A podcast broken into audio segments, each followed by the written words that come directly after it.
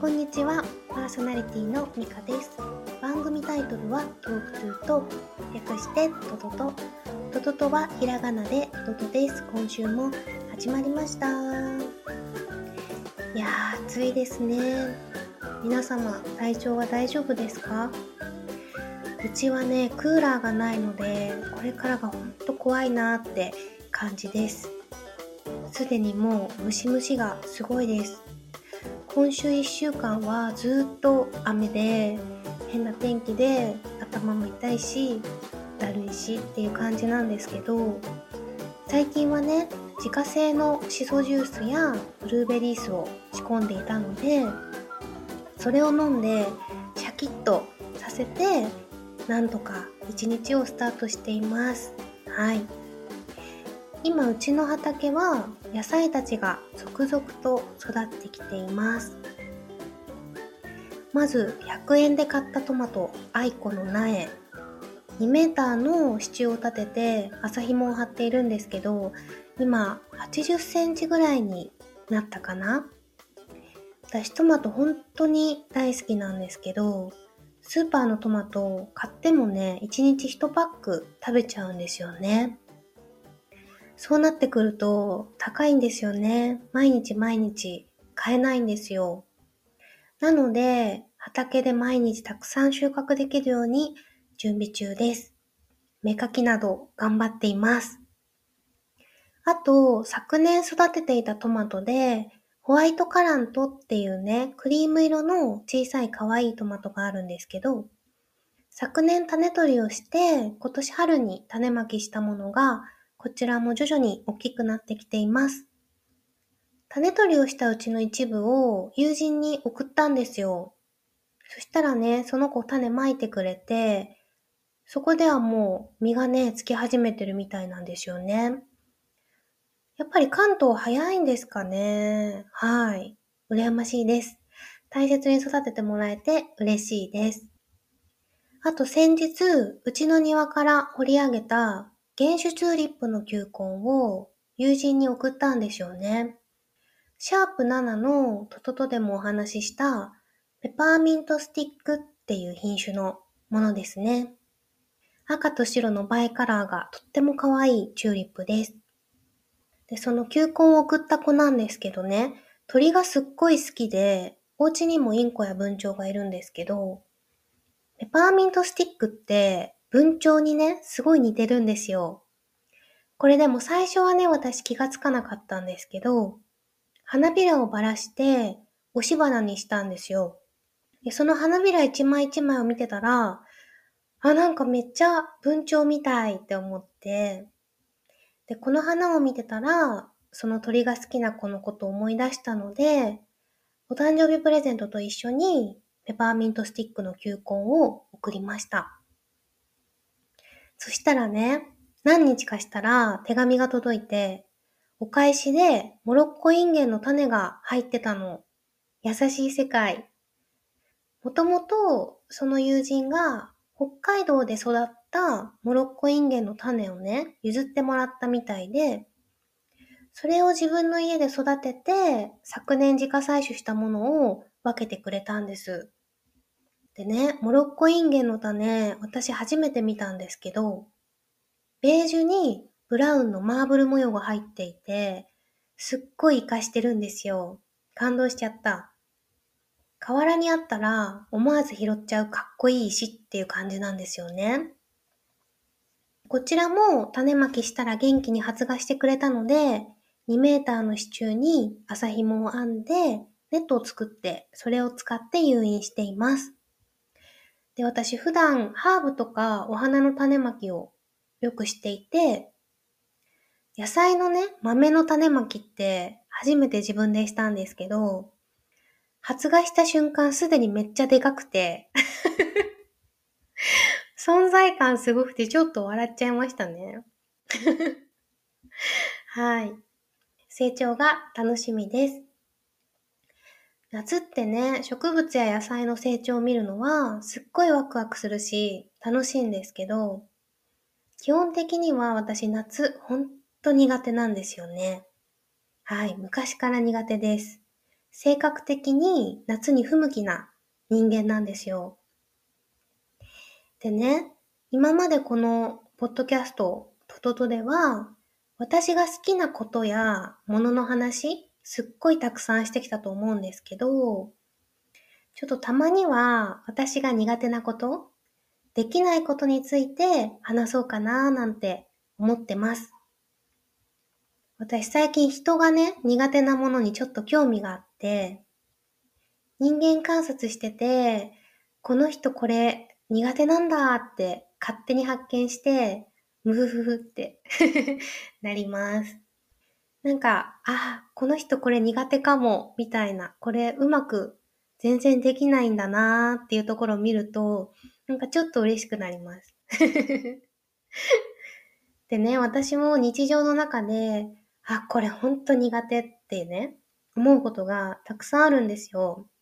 小さなことなんですけど、今日はね、それをちょっと話してみようかなって思っています。苦手会ですね。まず一つ目。これ本当に本当に苦手だし、多分私のこういうシーン目撃したことある人多いと思います。それはソフトクリームを上手に食べることです。私コーンに乗ってるソフトクリーム、あとアイスもかな食べるのめっちゃ下手くそで。昔から苦手で、いい大人になった今も全然上手になれないんですけど、高校1年生の時にね、まだ入学したてで、クラスのみんながみんなお互いのこともあんまり知らなかった段階かな。まあ夏前ぐらいかな。にね、同じクラスの仲良しグループ結成前夜っていう段階の女の子5人ぐらいで放課後アイスを食べに行ったんですよ。高校から少し歩いたところにソフトクリームが売ってる売店？カフェスペースみたいなところがあったんですよね。でね、みんなでソフトクリームを買って忘れもしない。私はバナナ味のソフトクリームを買ったんですよ。クリームイエローの巻き巻きが乗ったソフトクリームをね、買ったんです。で、ちょっと固めのソフトクリームっていう感じで、わかるかな？その、ソフトクリームって言っても、その牧場とかで食べられるクリーム感満載のソフトクリームっていう感じではなくて、パーキングエリアとかの売店で出されるようなもの。あの、直前まで小分けされてて冷凍庫に入っていて、それがソフトクリームのマシーンにセットされて、押し出されて形成されたものの、まだ固めみたいな感じのソフトクリームなんですけど、でね、その友達と5人で椅子を円にしておいて、それぞれ買ったソフトクリームを食べようって、いただきますってね。で、私が一口目を食べようと、巻き巻きに大きな口をね、あーんって近づけた瞬間、あ、これ余談なんですけど、私前歯が異様に大きいんですよね。これがアイス食べるの下手な要因だと思うんですけど、その私の必殺前歯がソフトクリームの巻き巻き全体を根こそぎ前に倒したんですよ。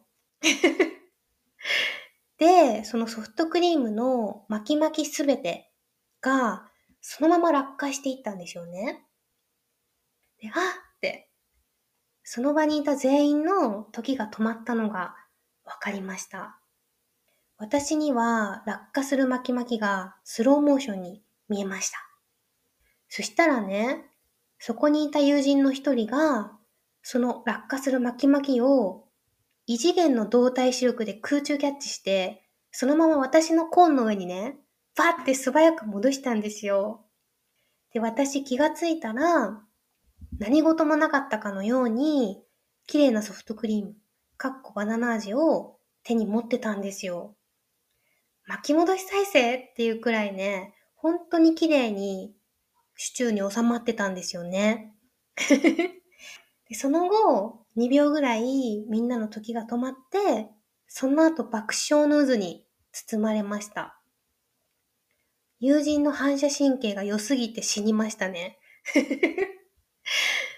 何？っていう、今何が起きたの？っていう感じだったんですけど、そのソフトクリームの巻き巻きをキャッチして、私のコーンに戻してくれた友人が、のんちゃんっていう子なんですけど、その子はガーデンデザインの仕事をしていて、私の植物の先生でもあります。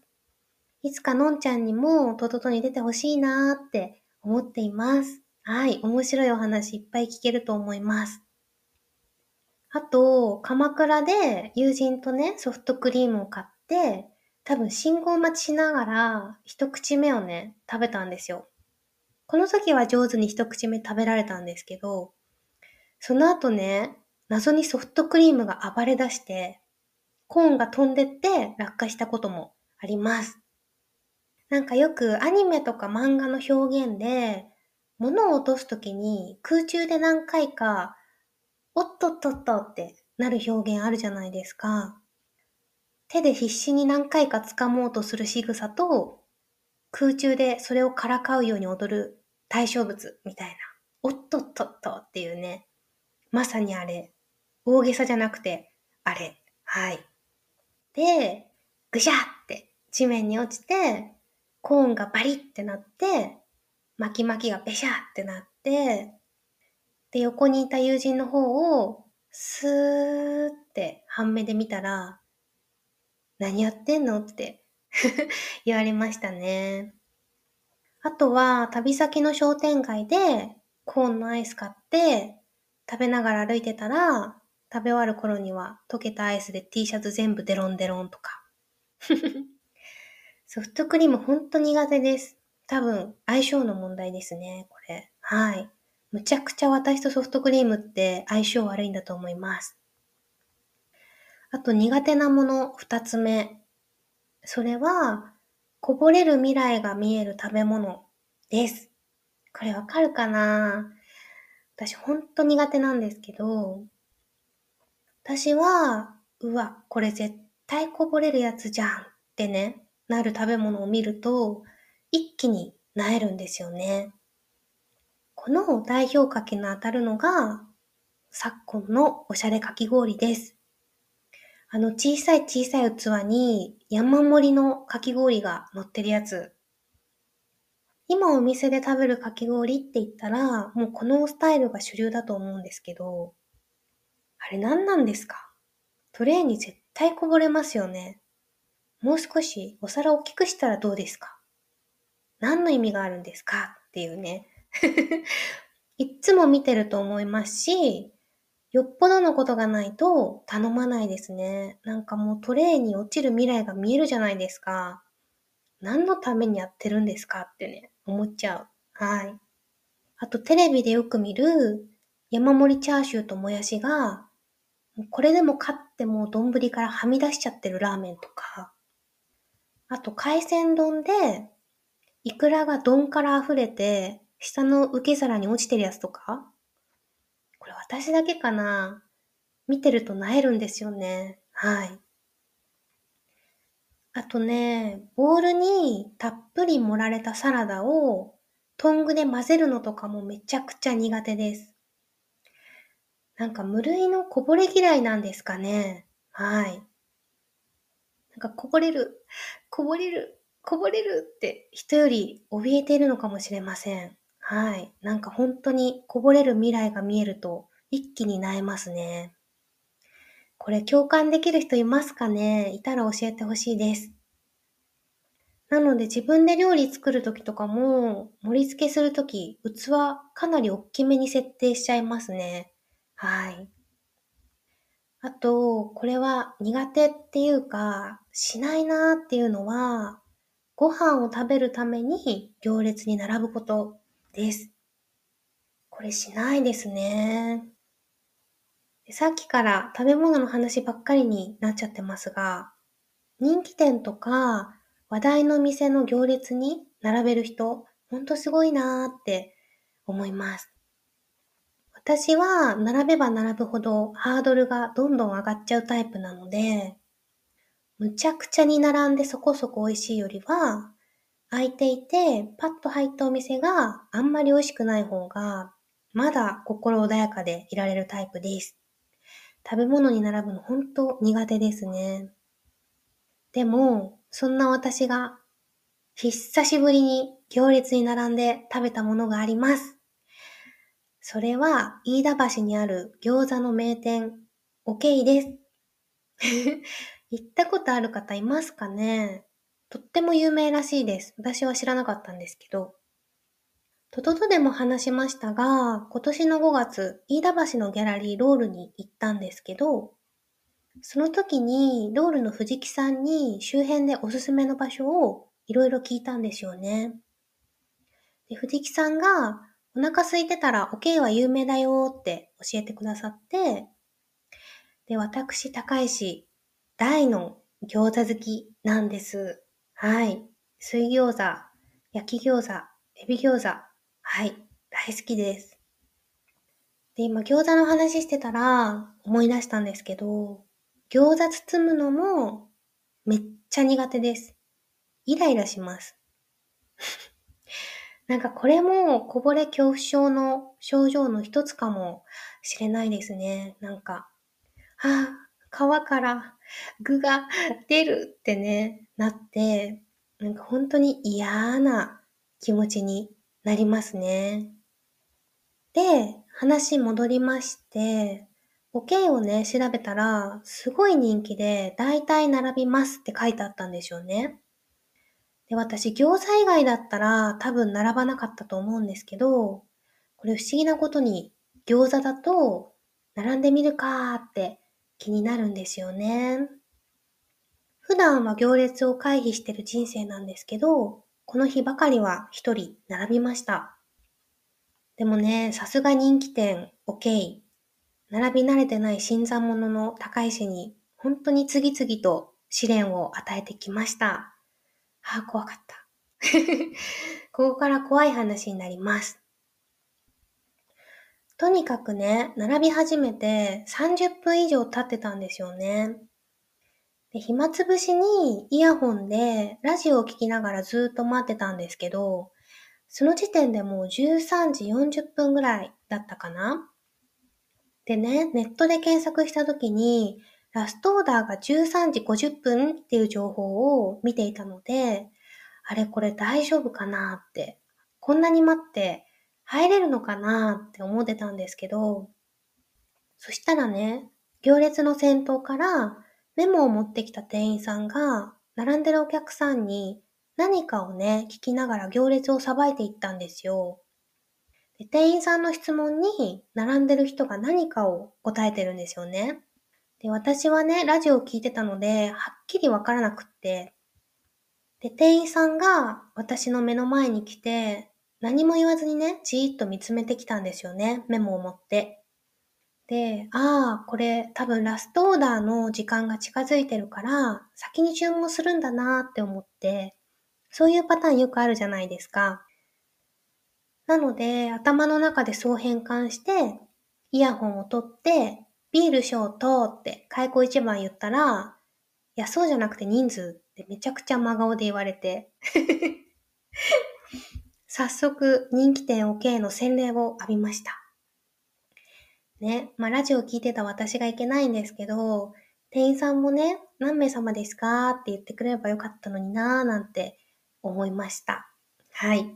しかも前にも後ろにも人がたくさんいたので、恥ずかしいってなりましたね。ビールショーとか言って。勇み足すぎますよね。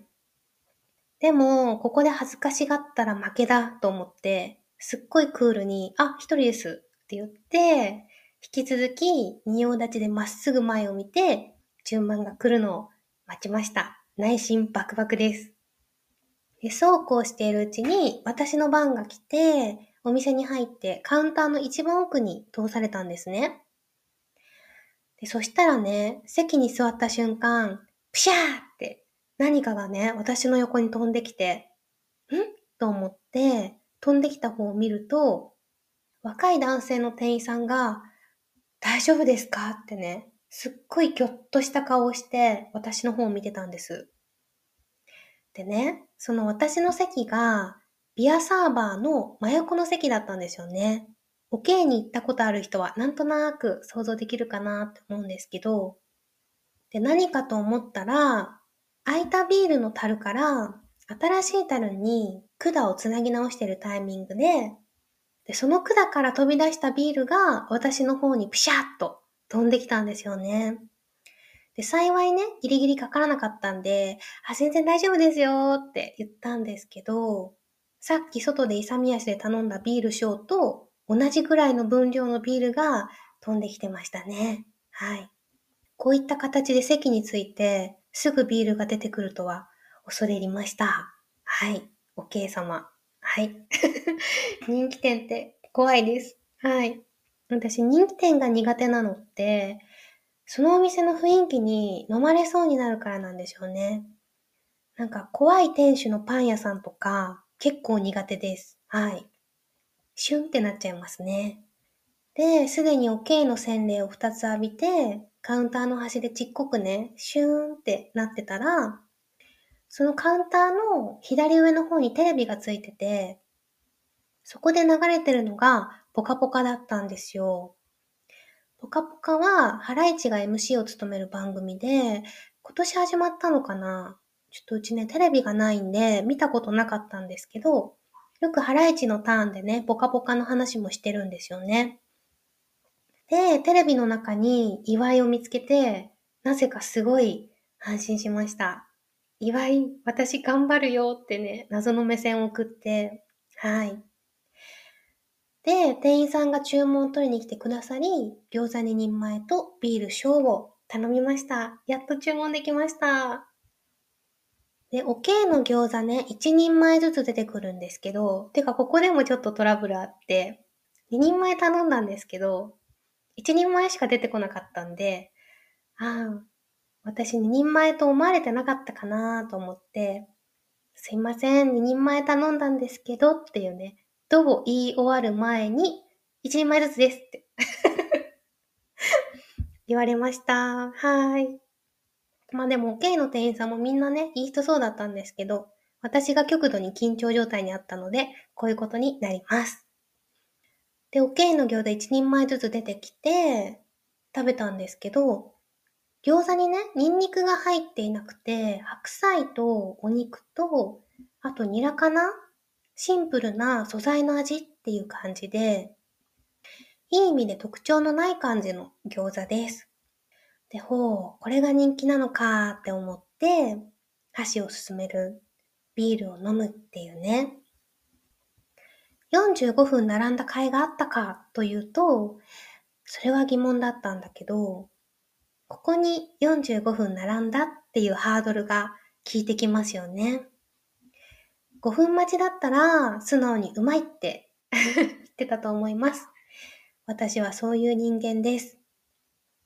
でもね、食べ進めていって、最後の1個を食べたとき、それがね、異様に美味しかったんですよ。最後の1個が最初の1個より美味しかったんです。はい。で、1人前6個なので、12個目が一番美味しかったということになりますね。それってなかなかないことですよね。はい。餃子ってものは普通1個目が一番美味しい食べ物だと思うんですよ。きっと、おけいの凄さって、おけいの人気ってこういうところなんだなって思いましたね。はい。12個目が一番美味しい。それが OK っていうね。はい。そんな感じの OK の洗礼話です。また行くかって言われたらわかりません。あと苦手なものの話に戻ると、突然の電話めっちゃ苦手です。そして、今日遊べるっていうね。これも最悪のセットですね。そもそも電話苦手です。なんか今日電話するねとか言われると、その日家で、ああ、今日電話がかかってくるのかと思うとね、何も手につかなくなりますね。予告ありの電話でもそうなので、突然の電話はね、基本出ません。はい。友人からの電話は気分が相当乗ってない時じゃないと出ませんね。基本的になんか寝てたーって次の日 LINE で返すタイプなんですけど、まあ、本当に私早寝なんでね、寝てるんですけど、あとね、本当に今日遊べる今から空いてるが苦手ですね。たとえ空いてたとしても、私は絶対に行きません。遊ぶ予定は直近でも1週間後からしか入れたくないタイプですね。できれば1ヶ月先ぐらいが理想です。2ヶ月先ならなおよしって感じですね。同じ気持ちの人いませんか？なんか遊ぶ予定を入れて、その日までに私はこの日、この人と会うんだっていうね、モチベーションを徐々に作っていかないと無理なんですよね。会いたいのになぜかを空になるっていうね。この気持ちわかる人いませんかね？これってどういう人間の心理なんでしょうね？知ってる方いたら教えてほしい。逆になんか今からご飯行こうとか今から遊ぼうにスッていける人はすごいなーって思いますね。魂がはつらつとしてますよね。私にはできないなーって羨望の眼差しって感じです。あとはね、今は全然平気なんですけど、子供の時は大きい音すごい苦手で、ディズニーランドのパレードとかずっと耳塞ぎながら見てるタイプでした。これは年齢とともにね、治っていきましたが。はい。こんな感じで私が苦手なものというお話でしたが、いかがでしたかね？同じ気持ちの人いませんか？たまにはこんな回もいいよね。はい。今週のトトトソングは、ゆらゆら帝国でできない。この曲、後半嫌にムードが明るくなって、何かがちょっとだけできそうになる感じになるのが大好きです。リスナーさんの苦手なこと、できないことの話も聞きたいなって思います。苦手なもののエピソードってなんか愛しくないですか？はい。では、お便り待ってます。さよなら